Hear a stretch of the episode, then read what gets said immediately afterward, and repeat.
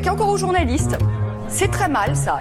La presse n'est pas contrôlée par 10 milliardaires. La presse, madame, elle est libre. Qui dans ce pays défend les boîtes du CAC 40 à part moi, Rémi? Qui?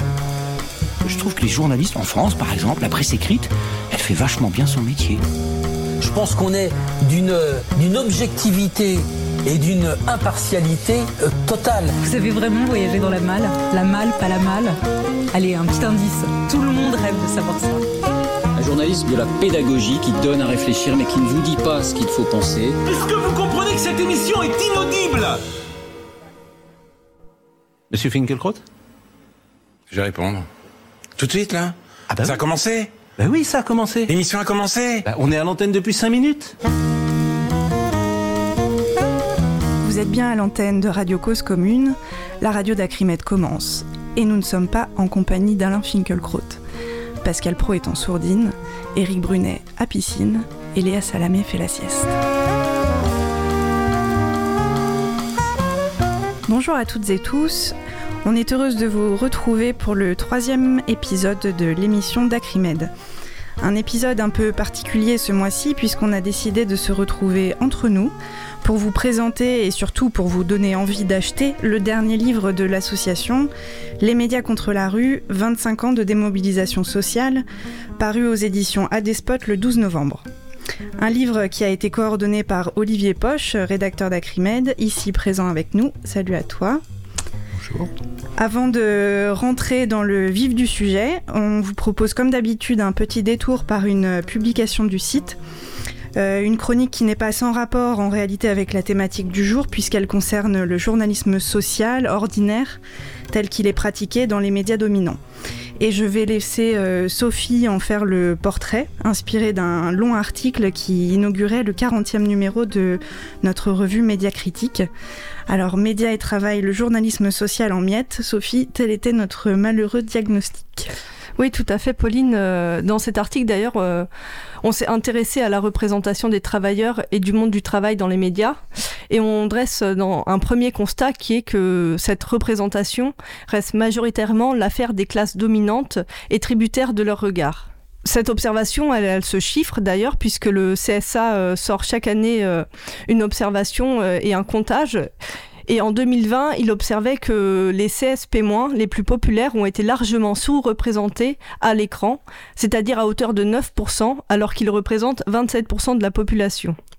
Et la tendance s'inverse évidemment euh, quand il s'agit des classes supérieures, puisqu'ils représentent 28% de la population française et 75% des personnes représentées à l'écran ou à la radio.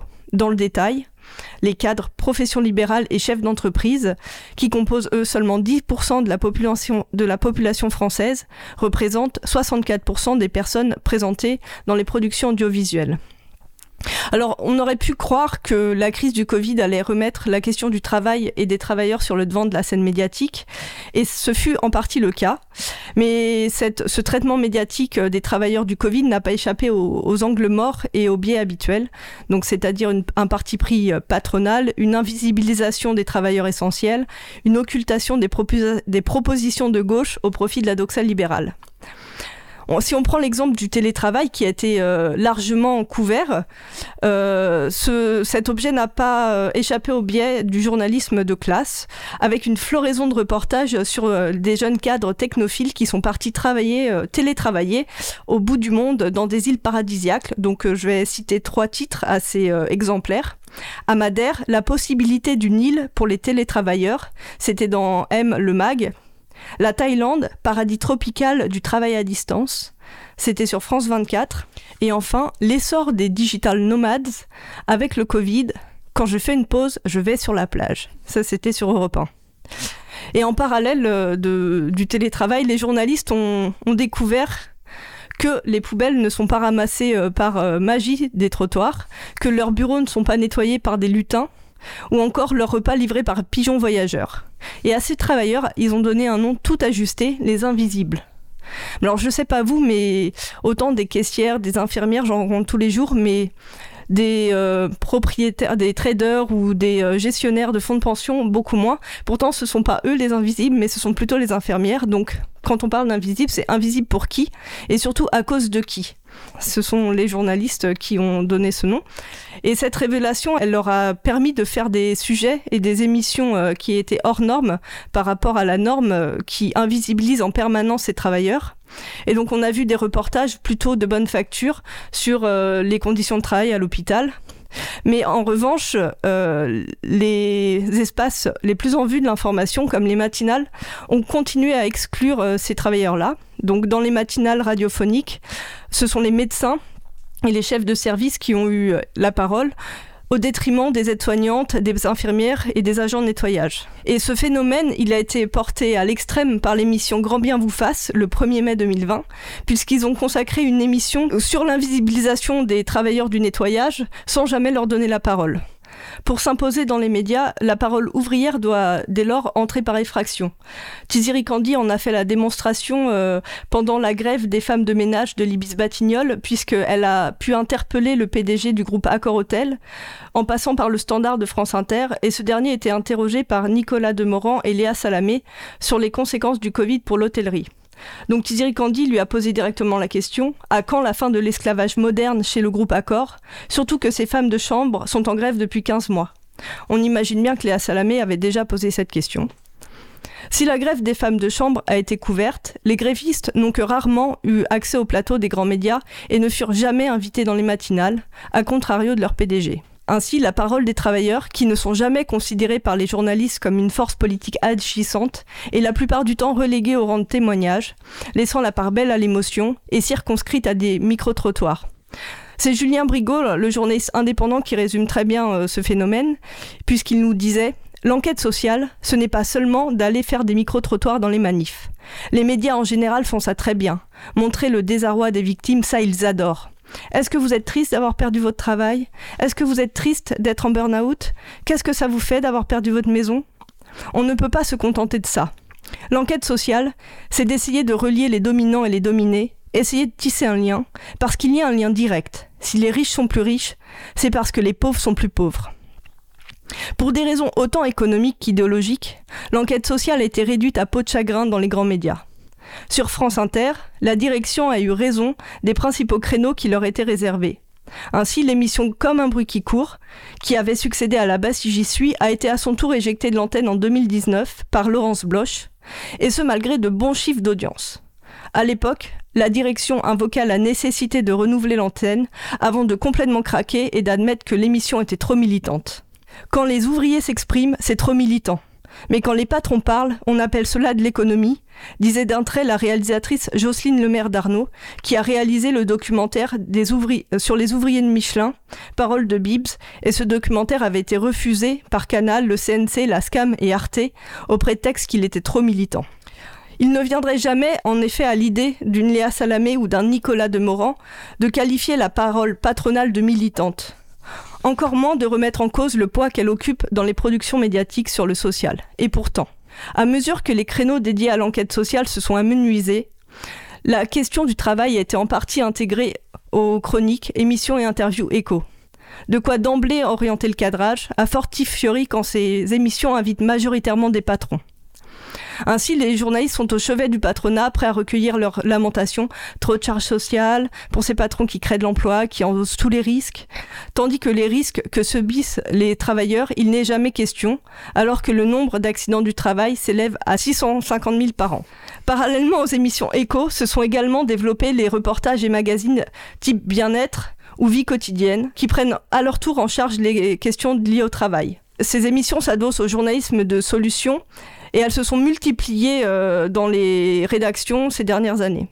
Et donc, ces émissions, à défaut d'informer sur les conditions de travail, d'enquêter sur le monde social, sur l'entreprise et sur les systèmes de domination qui s'y jouent, elles dépolitisent les enjeux en préconisant de travailler sur soi. Donc, elles se font prescriptrices de méditation pleine conscience plutôt que de syndicalisation, de yoga du rire plutôt que de débrayage, et promoteurs de solutions individuelles qui ne saperont ni les politiques patronales ni l'ordre social.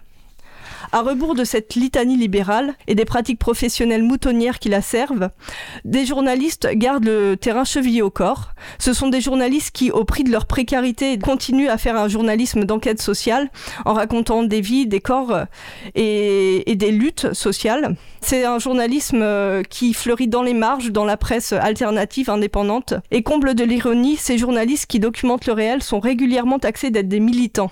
Un stigmate que leur accole une partie de la profession, vissés au siège des plateaux télé à la remorque des réformes antisociales, et cela malheureusement ne prennent jamais leur retraite.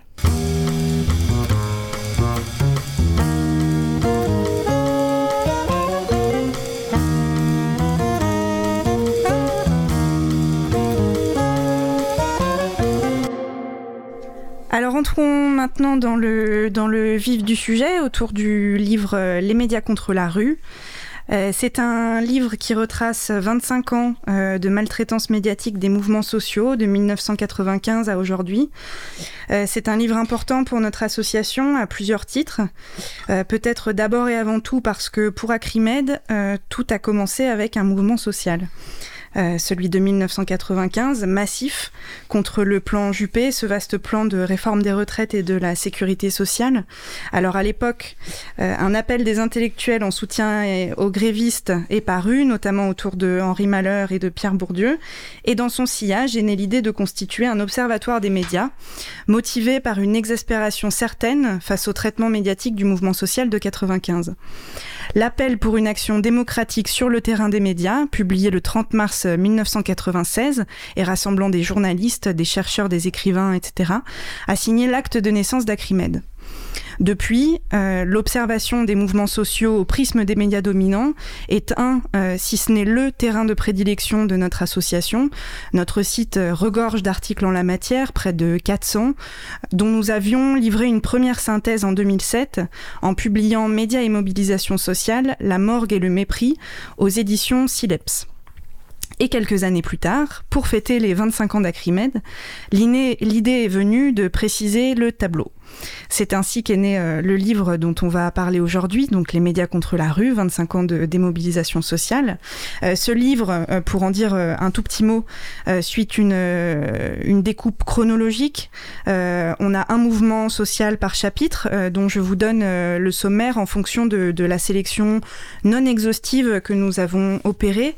Donc 1995, le plan Juppé, 2003, réforme Fillon des retraites, 2006, contrat première embauche, 2007, retraite bis, réforme des régimes spéciaux, 2009, grève générale en Guadeloupe, 2009 également, réforme des universités, 2010, troisième, réforme des retraites, 2011-2015, euh, on a traité un peu de la Grèce, Euh, 2016, loi travail, euh, 2018, réforme de la SNCF. 2018-2019, Gilets jaunes.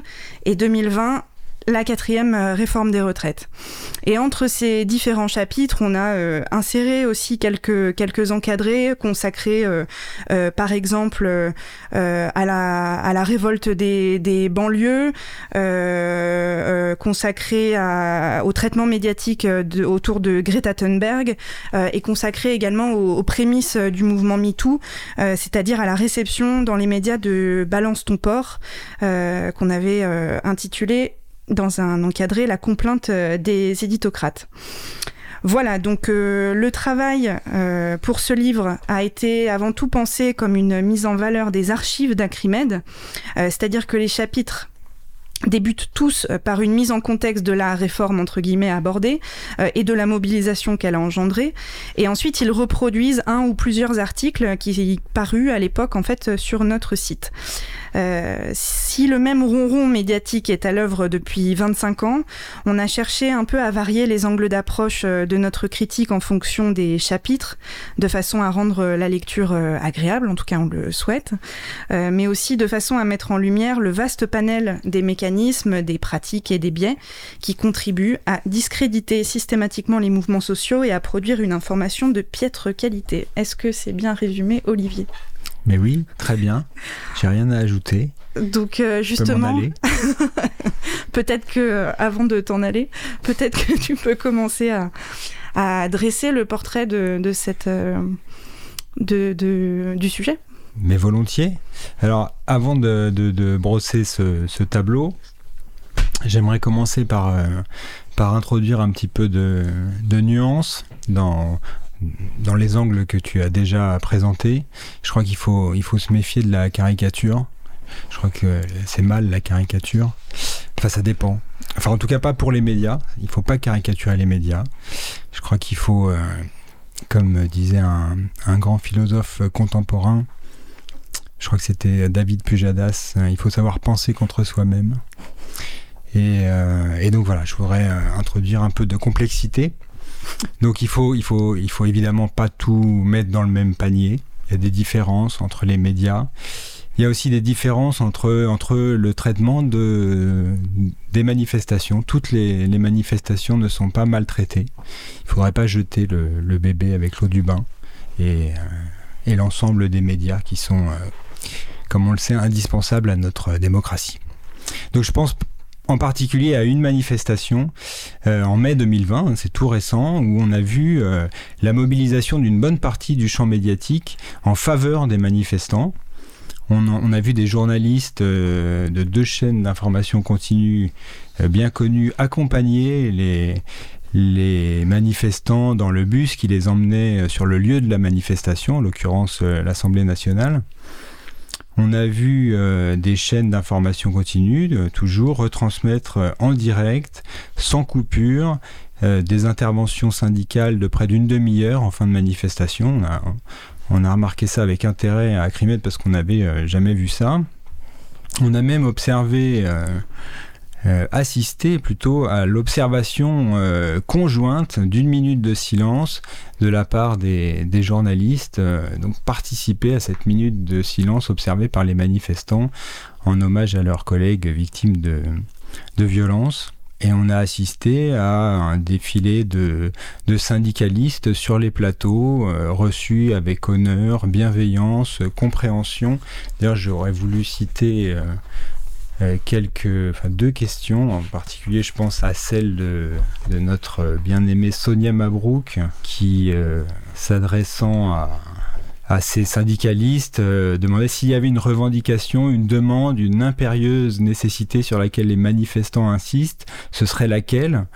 Et on a même vu Éric Brunet demander, euh, demander à, son correspondant de lui faire entendre précisément les champs de, revendication des, manifestants des policiers en l'occurrence, puisque effectivement il s'agit euh, de, il s'agissait de la manifestation euh, des, de, policiers le 19 mai 2020 euh, à l'Assemblée nationale.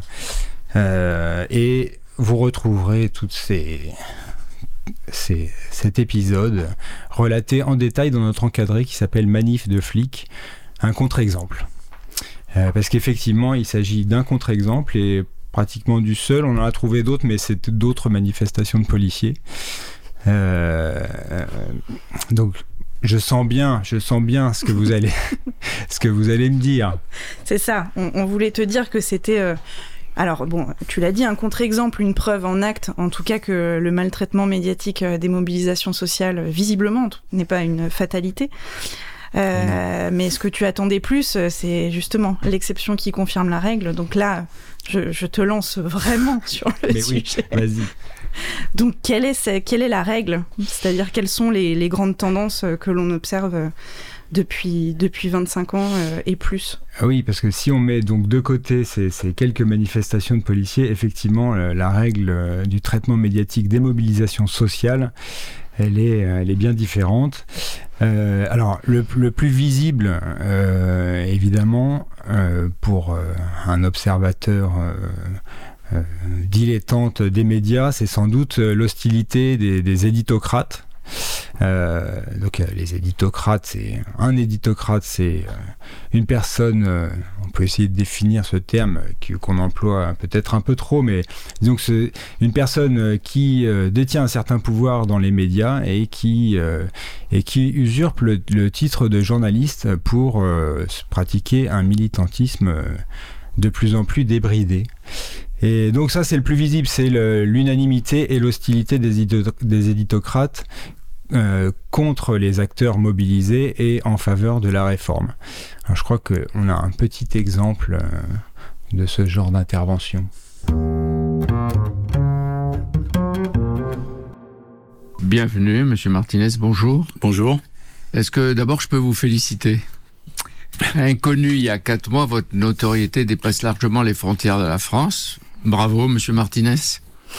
Et vous êtes devenu le metteur en scène et l'acteur d'un spectacle qui est douloureux et épuisant pour les Français et qui est coûteux pour la France et pour son image. Aujourd'hui, vainqueur apparent d'un conflit syndical et politique que vous déclenchez, que vous entretenez, certes pas seul, est-ce que vous n'en risquez pas d'en être bientôt le grand perdant? Parce qu'on n'est pas en tête de tous les cortèges et combats d'arrière-garde. On ne nuit pas à la croissance et aux emplois sans en payer un jour l'addition. Cause commune, la voie des possibles. Difficile de redémarrer, donc c'est. C'est Jean-Pierre Elkabach face à Philippe Martinez en 2016 Ouais, juin 2016, euh, dans une émission euh, euh, en partenariat euh, Europe 1, Le Monde, iTélé. Hmm. Le Donc, grand en- en rendez-vous. pleine loi travail. Voilà, En pleine loi travail. c'est ça. La morgue, quoi. Je me disais, en écoutant, euh, en écoutant ce son, on pourrait envisager peut-être le, le dépôt d'une plainte pour violence symbolique euh, volontaire par personne dépositaire d'une mission de- d'information. On pourrait euh, se constituer partie civile, euh, mais il faudrait que la victime accepte de, de déposer plainte d'abord. On devrait déposer plein de plaintes. On pourrait proposer à Monsieur Martinez. Donc ça c'est le plus visible évidemment, c'est le, plus évident. Mais il y a beaucoup d'autres euh, façons de procéder euh, de la part des médias dominants, des médias de la domination, les grands, les grandes radios, les grandes télés, les grandes télés, pardon, les grands, les grands journaux, euh, pour pour recouvrir les manifestations et les mobilisations en prétendant les couvrir. Euh, D'abord, euh, ça s'inscrit dans ce que Sophie disait tout à l'heure, c'est-à-dire euh, d'abord une méconnaissance et une ignorance du monde du travail qui est effectivement invisible, pour le coup, le, le mot est bien choisi, euh, dans, les, dans les médias. Et ça, c'est par, euh, par, non pas par temps de mobilisation, mais par, euh, par temps calme, quoi. C'est le, c'est le, fond du décor, c'est qu'on n'en entend jamais parler, en fait. Et, euh, et quand des mobilisations arrivent, parfois on n'en entend entend pas non plus parler parce qu'il y a des mobilisations sociales qui passent complètement à la trappe euh, et, on a le sentiment même que euh, c'est de plus en plus fréquent et en particulier depuis euh, quelques années, depuis la crise du Covid en particulier, il y a dans les deux dernières années, on a on a vu des mobilisations sociales qui n'avaient pas le droit de citer ou alors en fin de et pourtant des mobilisations assez importantes, notamment au vu du contexte sanitaire, et qui, et qui n'avaient aucune mention à l'antenne. Donc ce qu'on observe, c'est euh, la, réduction de la couverture de- des mobilisations à euh, une observation euh, de très loin des manifestations, et en général, pour les couvrir, on se contente de compter le nombre des manifestants qui les composent. en se fournissant de préférence auprès de la préfecture de police pour avoir les meilleurs chiffres qui permettront de conclure à un essoufflement euh, du conflit. Donc les, les- les mobilisations sont observées euh, de très loin. On, on s'occupe euh, pas. En fait, on s'occupe de la partie euh, émergée de l'iceberg, c'est-à-dire des manifestations qui, ponctuent un mouvement. Mais un mouvement social, c'est d'abord des revendications, un projet de réforme auquel on s'oppose, auquel on peut opposer un projet alternatif. Et en s'intéressant uniquement aux jours de mobilisation qui ponctuent le mouvement, on passe à côté de l'essentiel. Bah, Peut-être euh, pour euh, rentrer un peu plus dans le détail euh, de ces pratiques qui invisibilisent les revendications et des, de- des contestataires, c'est de nous parler, peut-être que tu peux nous parler des formats journalistiques qui sont appliqués à ces mouvements sociaux en grande partie. Oui, alors c'est surtout dans les, dans les JT qu'on peut observer ça. Euh, On sait que le- un, reportage de JT euh, standard, c'est deux minutes. Euh, et évidemment, en deux minutes, on peut difficilement faire le tour d'un sujet en général aussi grave et compliqué que sur lesquels portent les mouvements sociaux du genre de ceux qu'on a observés. Euh, et d'autant que les sujets de deux minutes des en général, sont consacrés à faire le tour des, mobilisations, en passant euh, dans une quinzaine de villes de France, en donnant trois chiffres euh, de mobilisation. Et en général, on agrémente ces deux minutes de euh, 20 secondes de micro-trottoir. qui consiste à, promener son micro, alors parfois dans les cortèges, mais de préférence plutôt sur les quais euh, du métro euh, bondé et du RER en panne pour recueillir euh, les avis qu'on imagine enchantés des voyageurs.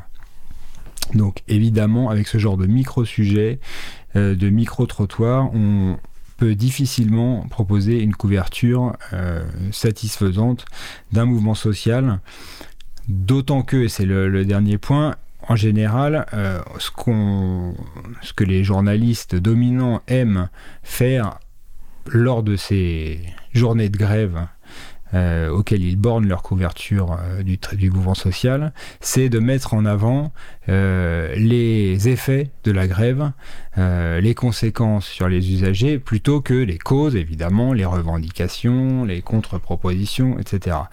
Donc euh, évidemment, les reportages se multiplient sur les conséquences désastreuses sur euh, les, euh, les usagers, les Français en général, qu'on oppose aux grévistes.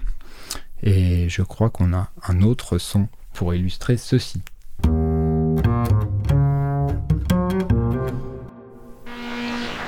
Bruno Poncet, un pays paralysé pendant trois semaines comme en 95, c'est ce que vous envisagez?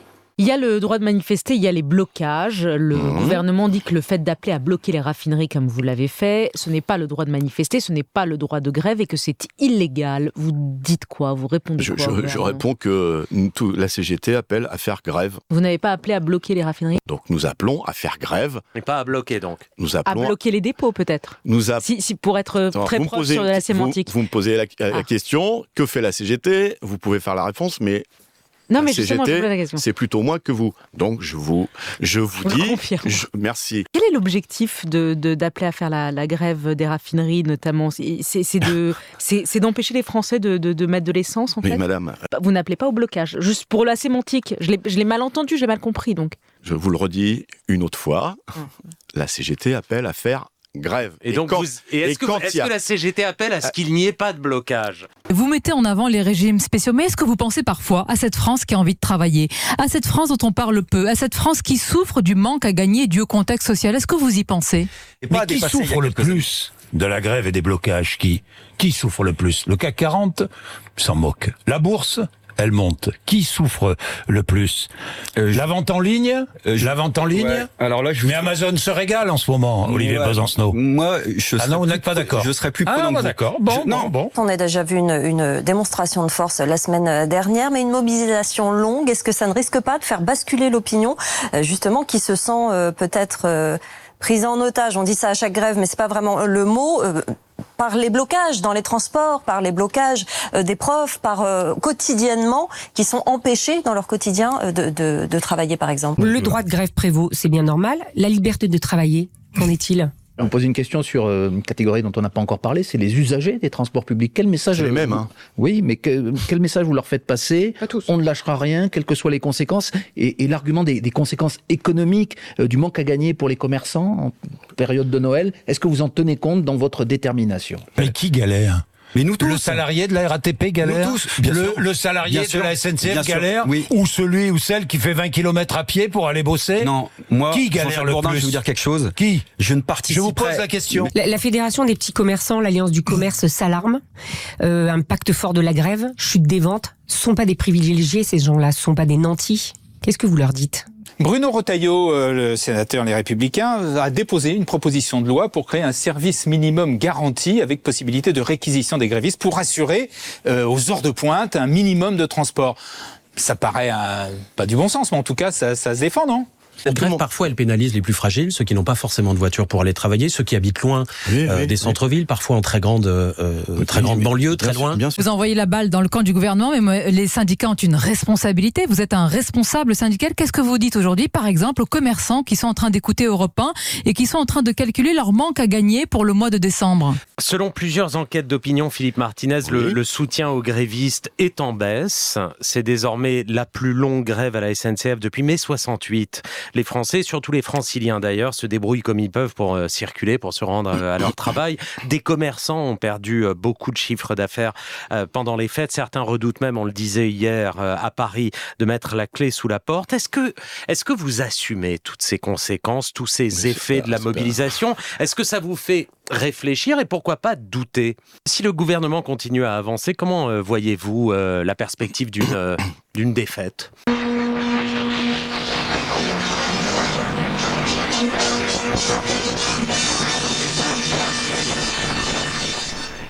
Cause commune, la voie des possibles. Alors tu parlais des, des éditocrates euh, au, début de cet entretien, ils sont presque tous là, donc on peut quand même les citer. Euh, Anne-Elisabeth Lemoine sur France 5, euh, Léa Salamé et Nicolas Demorand évidemment, Sonia Mabrouk, Jean-Jacques Bourdin, euh, Sandra Gondouin, un peu moins, un peu moins connue sur BFM TV, Albin, Alba Ventura bien sûr sur RTL, Jeff Wittenberg, Gérard Leclerc sur CNews et Marc Fauvel, le grand intervieweur de, de France Info. Alors c'est vrai que mis bout à bout, euh, on se prend quand même euh, une petite claque, mais bon, euh, c'est pas, euh, c'est tous ces exemples quand même euh, se sont passés dans les grands médias audiovisuels entre le 5 décembre et le 10 décembre, donc ça fait quand même une belle concentration, hormis France Inter où c'était début janvier, si je veux être tout à fait honnête. Qu'est-ce que 2019 c'est ça 2019, ouais, décembre 2019, c'était c'était sur le- la dernière réforme des retraites. Euh, voilà, donc je pense que euh, ils parlent, ils parlent euh, très bien euh, d'eux-mêmes, quoi. Oui, mais moi, ce qui m'a touché, c'est qu'ils ils prennent. c'est la, la façon dont ils se soucient des, des gens qui souffrent. hein, ceux qui souffrent, qui, qui subissent cette affreuse grève, qui n'ont pas d'argent, les commerçants qui vont fermer. Enfin, moi, je trouve que c'est L'empathie de circonstance. voilà, bien ciblé et donc qui permet effectivement d'opposer euh, les grévistes au reste de la population qui subit la grève, comme si les grévistes ne subissaient pas eux-mêmes les conséquences euh, des grèves qu'ils mènent, comme si les grévistes ne souffraient pas évidemment. euh, c'est éloquent. Voilà. Et je pense qu'on peut dire aussi que on a quelques, enfin, on a des facteurs cumulatifs aussi. Genre, par exemple, en ce moment, euh, il y a une grève de la SNCF et donc évidemment, comme c'est Noël, ça fait deux, euh, deux, deux, deux facteurs euh, absolument terribles. Et Ah, ils vont donc, cacher Noël. Voilà. Et donc, je pense qu'on peut entendre absolument tout ce que tu viens de, tout Ah ce oui. que tu viens de dire se décliner, euh, se décliner dans les journaux du matin, euh, du midi et du soir en boucle. Le traitement médiatique du mouvement social en Guadeloupe, euh, c'était la même rhétorique. Euh, Ces pauvres euh, habitants qui ne peuvent plus circuler, la pénurie qui est et qui ils sont victimes de la pénurie à cause des grévistes qui bloquent la circulation. Donc, c'est toujours la même recette appliquée à chaque mouvement social. Des tendances de fond. Bah, euh, avant de passer euh, à la deuxième partie de l'entretien, on va écouter euh, une petite musique sans la nommer de Moustaki. Je voudrais sans la nommer vous parler d'elle. Comme d'une bien-aimée, d'une infidèle. Une fille bien vivante qui se réveille À des lendemains qui chantent sous le soleil C'est elle que l'on matraque, que l'on poursuit, que l'on traque. C'est elle qui se soulève, qui souffrait, se met en grève. C'est elle qu'on emprisonne, qu'on trahit, qu'on abandonne, qui nous donne envie de vivre, qui donne envie de la suivre jusqu'au bout, jusqu'au bout. Je voudrais sans la nommer lui rendre hommage. Jolie fleur du mois de mai ou fruit sauvage. Une plante bien plantée sur ses deux jambes et qui traîne en liberté où bon lui semble. C'est elle que l'on matraque, que l'on poursuit, que l'on traque. C'est elle qui se soulève, qui souffrait, se met en grève. C'est elle qu'on emprisonne, qu'on trahit, qu'on abandonne, qui nous donne envie de vivre, qui donne envie de la suivre jusqu'au bout. Jusqu'au bout. Je voudrais sans la nommer vous parler d'elle. Bien aimée Et si vous voulez que je vous la présente, on l'appelle révolution permanente. C'est elle que l'on matraque, que l'on poursuit, que l'on traque. C'est elle qui se soulève, qui souffrait, se met en grève. C'est elle qu'on emprisonne, qu'on trahit, qu'on abandonne, qui nous donne envie de vivre, qui donne envie de la suivre jusqu'au bout.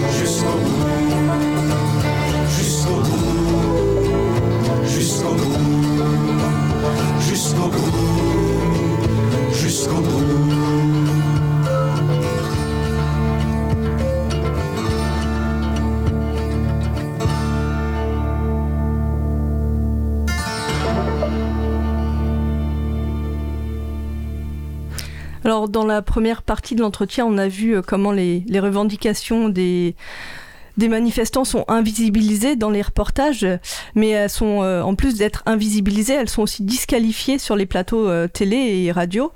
Donc, peut-être tu peux nous parler sur la façon dont la parole des contestataires est accueillie par les journalistes sur les plateaux des grands médias Oui, bah, on en a déjà eu quelques exemples dans les sons qu'on a entendus.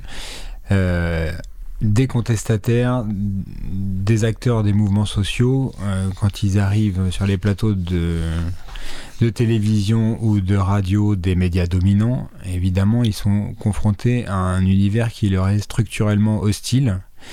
euh, par la présence, ne serait-ce que par la présence de ces éditocrates euh, qui les accueillent, mais pas seulement. Euh, l'univers médiatique, c'est un univers de, discours, de mots, et il y a un certain nombre de, formules toutes faites, de, mots d'un, certain lexique euh, journalistique qui euh, sont utilisés de façon quasi réflexe, automatique par les, journalistes pour évoquer ces mouvements sociaux et qui sont autant de, mots écrans qui les empêchent et qui empêchent leurs auditeurs ou leurs lecteurs de,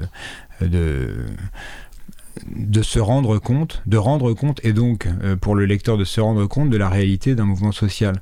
Donc euh, dans le, euh, enfin sur le, site d'Acrimed, on a publié il y a déjà longtemps, en 2003, un lexique euh, automatique du journalisme par temps de grève où on a fait la liste de ces de ces mots euh, qui sont autant de pièges tendus aux contestataires, autant de formules répétées tous les jours à tout propos. Et en fait que qui sont autant d'obstacles en fait à franchir pour des, des, acteurs mobilisés sur un plateau. Il faudrait commencer par déconstruire le discours qui est répété jour après jour euh, dans les médias. Donc au, titre de ces de ces mots du lexique automatique, on a évidemment le, les, les privilégiés euh, qui sont euh, comment dire Les cheminots, par exemple. alors, oui, je parlais pas des, attends, je parlais pas des, je cherchais pas des exemples de privilégiés, je cherchais, d'autres mots. Alors, par exemple, les, les privilégiés accrochés à leurs privilèges comme euh, les moules à, à un rocher, selon la célèbre formule d'un ancien Premier ministre, évidemment qui sont euh, euh, crispés sur euh, leurs avantages, qui font preuve de corporatisme, euh, d'un certain égoïsme, d'un individualisme, euh, et qui forment donc un front du refus face à le camp de la raison, incarné par euh, généralement le gouvernement, euh, si tant est que celui-ci promeut une réforme néolibérale. Et donc cette réforme, c'est la réforme dont les, journalistes sont chargés de vanter les bienfaits.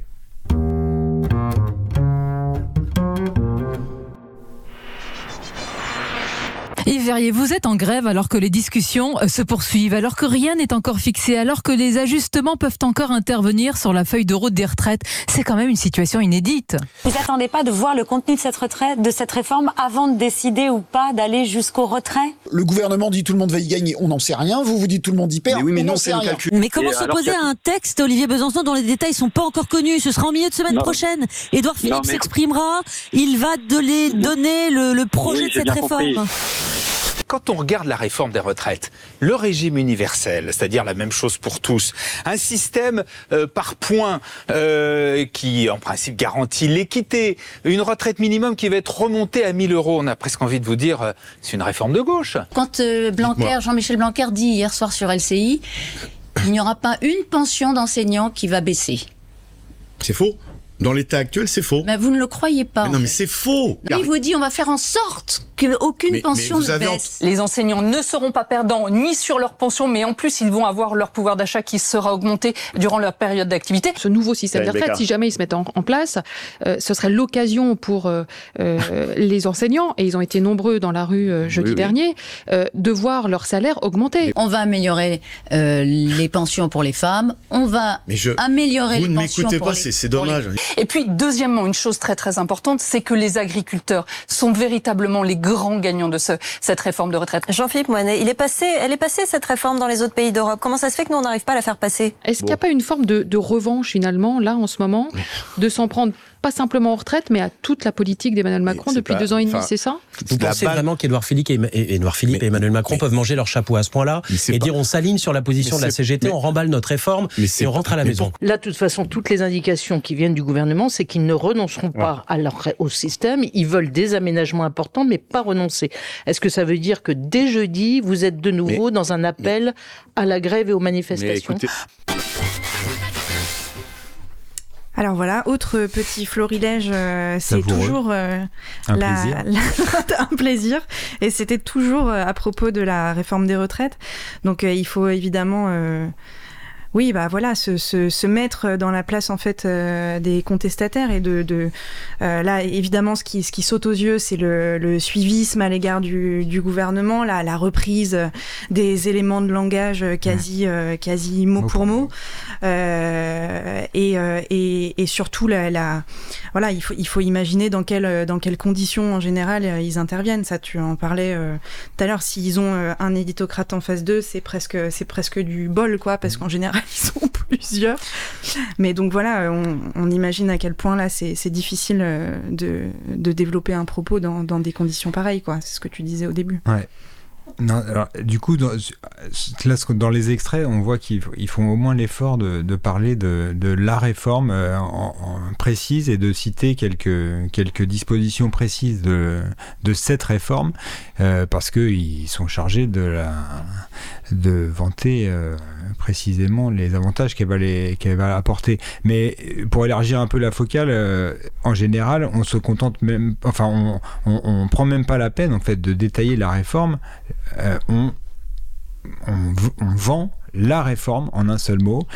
Euh, alors, à condition que ça soit précisément une réforme d'inspiration néolibérale qui va grignoter euh, les acquis sociaux, on, on oppose aux contestataires leur, euh, leur refus de la réforme comme euh, s'il s'agissait d'un progrès en soi, hein, sans même détailler, parce que précisément il ne s'agit pas de détailler le contenu de la réforme, les effets potentiels, il s'agit simplement de dire bah, c'est la réforme, il faut réformer, c'était le, thème de l'émission d'Arlette Chabot en 2003, je crois, euh, Réforme Fillon, euh, elle avait fait euh, cette fameuse émission au titre emblématique Pourquoi est-il impossible de réformer la France?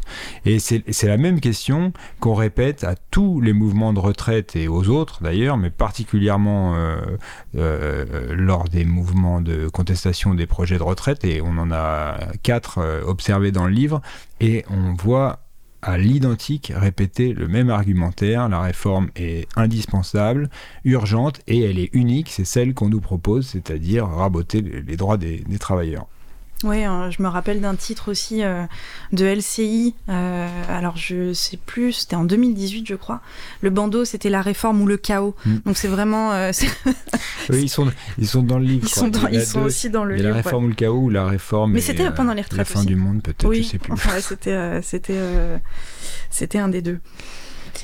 Mais effectivement, et comme, comme le dit euh, Martinez, je crois, c'est euh, mais vous ne m'écoutez pas quoi. Ils sont vraiment en roue libre, ils sont pas et c'est ça qu'on voit, ils sont pas là pour pour accueillir une parole euh, ou la faire entendre, ils sont là pour imposer à ceux qui convoquent comme comme au commissariat les injonctions à se taire et à accepter à accepter la réforme. Et c'est un autre, euh, c'est un autre pouvoir de, des, médias, euh, c'est celui euh, de, cadrer le débat, d'imposer les sujets dont on va parler et la, et, de la, et la façon dont on va les évoquer. Et ça, c'est particulièrement euh, sensible à propos de, euh, des, retraites, mais d'ailleurs comme d'autres mouvements. On, va interroger les, syndicalistes ou les contestataires qu'on consent parfois à inviter sur euh, la méthode choisie par le gouvernement, sur leur attitude, l'attitude qu'ils vont adopter, est-ce qu'ils vont se crisper encore davantage dans leur refus de la réforme, ou est-ce qu'ils sont prêts à envisager euh, des compromis. Vous avez rendez-vous avec le même Jean-Paul Delevoye cet après-midi, vous irez ou pas? La CGT ira, oui. Oui. Les autres syndicats aussi Ah ben ça, faut leur demander. Hein. Euh, vous ne parlez pas avant ce type de réunion pour arriver avec une position. Si vous voulez, euh, Combien vous avez eu de réunions, par exemple, avec le Premier ministre, avec bah, le gouvernement Beaucoup, beaucoup. Il y a quand il ne s'est rien dit. Il y a une semaine, vous disiez je ne vois pas comment on n'irait pas. Il y a deux jours, vous disiez on est en train d'y réfléchir, à y aller.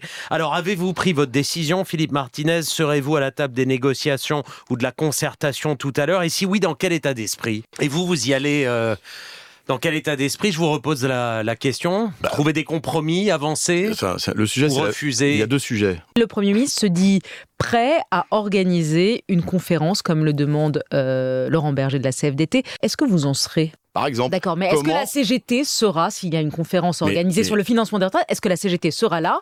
Évidemment, on va pas refuser. Mais si c'est pour nous demander, si c'est pour nous demander je voulais juste avoir votre réaction, Philippe Martinez, à ce que demande Bruno Le Maire. Euh, il vous demande de dialoguer et il dit la chose suivante la CGT défend ses troupes plus que les Français. On a entendu la CGT qui dit de toute façon euh, sur les retraites c'est retrait ou, rien de la, réforme. Mais en fait vous voulez quoi? Vous voulez que, que, que le, le, quinquennat soit terminé, qu'Emmanuel Macron s'en aille, qu'on arrête toutes les réformes et que c'est une question. Hein. Euh, Laurent Brun, la CGT a la réputation d'être dure dans le conflit, mais elle a aussi la réputation de savoir sortir d'un conflit. C'est pas vos troupes d'abord et les Français ensuite? Vous ne voulez pas de compromis, Philippe Martinez. Tout le monde est à la recherche d'un compromis. la CFDT, le, le gouvernement, vous voulez pas faire un pas en direction du, gouvernement, vous voulez, on l'a entendu et compris, le retrait pur et simple de la réforme, c'est non à tout. Non, mais non, mais vous, enfin, vous, écoutez, vous, vous, écoutez avez le droit. Vous y allez dans quel état d'esprit, Philippe Martinez En disant retirez toute la réforme, sinon on bloque euh, et on continue de bloquer, ou en disant on est prêt à négocier certains points? Mais 23 euh, fois on les a vus, ça fait beaucoup 23 Donc ça fera une 24e. On, on verra euh, ce qu'on fait. Mais... Pas sûr d'y aller.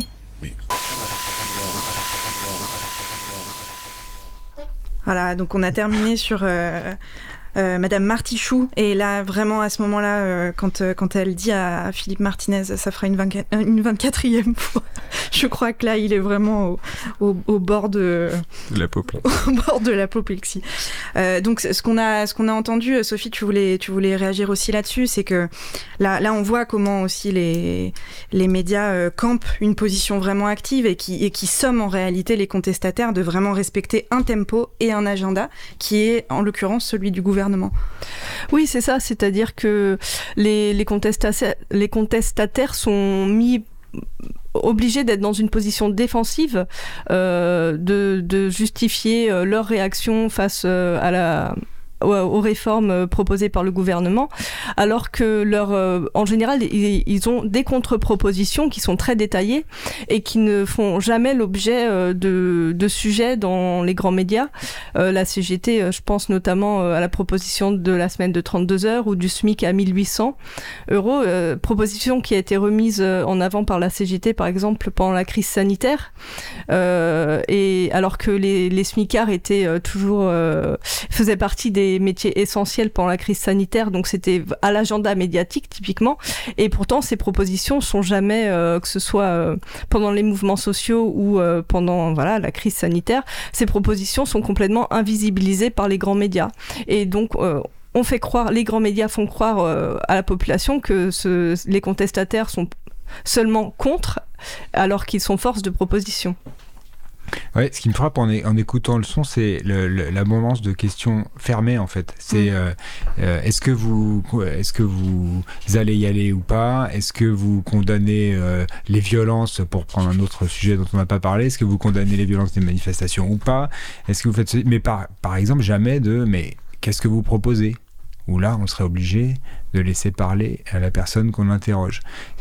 En fait, on leur pose des questions qui ne sont pas des questions, qui sont des injonctions, qui sont euh, la répétition de la propagande gouvernementale ou de la communication gouvernementale. Et euh, d'ailleurs, c'est, je ne sais pas qui c'est, quel est le, la journaliste en question qui se sent obligée de préciser. C'est une question, hein, hmm. parce qu'effectivement, à, à l'écoute, c'est pas évident. Quoi. Non, c'est pas spécialement évident. Le son qu'on vient d'entendre montre une série, en fait, ce sont des, véritables interrogatoires mmh. euh, auxquels sont enfin obligés de répondre les, syndicalistes. Euh, on peut observer en général que les grands patrons ne sont pas euh, ne sont pas soumis à de tels interrogatoires. Ils, sont, ils font, en général, c'est plutôt euh, des, questions complaisantes. Donc peut-être euh, on peut aborder la question des conditions de prise de parole. Euh, quand on dit aux journalistes que euh, les, par exemple, les, les contestataires euh, ne sont jamais entendus, ils vont dire mais non, si on leur donne la parole parce qu'ils leur ont entendu euh, le micro trois minutes dans la rue ou même 10 secondes. Donc peut-être que, on, enfin, on a une réponse à apporter à ça, c'est la question des, des, conditions de prise de parole. Peut-être que tu peux nous en dire quelques mots. Oui, bah, évidemment, il ne s'agit pas seulement de, d'ouvrir un micro pour que on puisse entendre quelque chose. Il faut, euh, surtout quand on s'adresse à quelqu'un qui n'est pas habitué au plateau de télévision, enfin l'univers médiatique c'est un univers de discours et puis c'est un univers de codes, de règles, évidemment les gens qui, dont c'est le métier euh, les maîtrisent beaucoup mieux que ceux qui, qui débarquent euh, sur ces plateaux comme, comme un chien dans un jeu de quilles. Donc il faudrait, si on voulait essayer de faire preuve d'équité, il s'agit justement pas de traiter à égalité les gens qui, qui, qui ont leur lit de camp euh, dans les plateaux, euh, sur les plateaux de télé et les gens qui, qui n'y mettent jamais les pieds. Il faudrait au contraire faire preuve de beaucoup plus de bienveillance, de compréhension, leur donner, enfin, faire en sorte de leur donner la possibilité de s'exprimer. et du euh, temps. Et du temps, voilà, du temps, de la bienveillance, de, l'attention. Et, on assiste en réalité à tout le contraire. À partir du moment où euh, les gens qui sont euh, pas habitués à venir sur les plateaux défendent, euh, enfin se, mobilisent plutôt contre un projet soutenu par l'ensemble du champ médiatique dominant. Oui, c'est quelque chose qu'on a vu aussi beaucoup dans le mouvement des Gilets jaunes. que vous pourrez retrouver dans le film, dans le film, dans le livre. plus tard le film. Et voilà, donc avec euh, avec d'autres d'autres angles d'approche, hein, comme euh, comme on disait au début, euh, beaucoup d'angles de notre critique. C'est vrai qu'on a effleuré la question des violences, mais elle est évidemment centrale. la question du journalisme de préfecture est évidemment centrale et des déclinaisons, voilà, de ce dont on a pu parler sur sur sur d'autres sur d'autres mouvements sociaux, les mouvements féministes, les mouvements antiracistes. C'est vrai qu'on a mis un encadré euh, sur Balance ton port qui était pas euh, qui au début c'est beaucoup décliné sur euh, sur internet à travers à travers un hashtag mais on, a vraiment tenu à, à, inclure aussi les analyses parce qu'il y avait les mêmes réflexes médiatiques les mêmes tirs de barrage les mêmes les mêmes les mêmes rappels à l'ordre et les mêmes mécanismes en fait que pour les mouvements sociaux traditionnels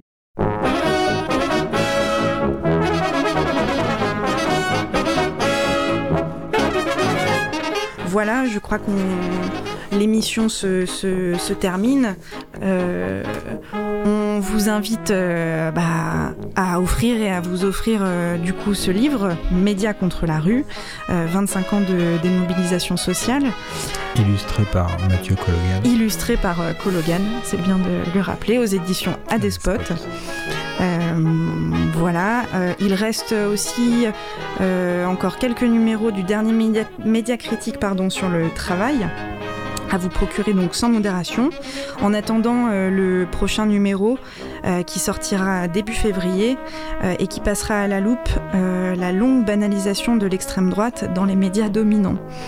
Euh, l'occasion aussi peut-être de vous annoncer euh, dès à présent euh, qu'Acrimed va co-organiser avec Visa, Vigilance et Initiative syndicale antifasciste, à la mi-février, une grande journée publique autour des liaisons dangereuses entre médias et extrême droite. Donc on a hâte de, de cet événement. Et enfin, un petit mot pour que nous puissions mener à bien et poursuivre toutes ces activités. Un petit mot pour, pour, vous, en, pour, pour, pour vous inviter à participer à notre campagne de dons. Alors soit à vous rendre sur le site euh, pour adhérer à l'association ou à nous donner quelques, quelques euros. Euh, voilà, chez Acrimed, on le rappelle, ni argent magique, ni pognon dingue, ni millions d'aides à la presse. Euh, donc on a besoin de, de vous pour continuer. merci à vous. On se retrouve en janvier et d'ici là, on, vous, on souhaite à, à, toutes et tous de très joyeuses fêtes. Merci, au revoir. Merci, au revoir. Merci.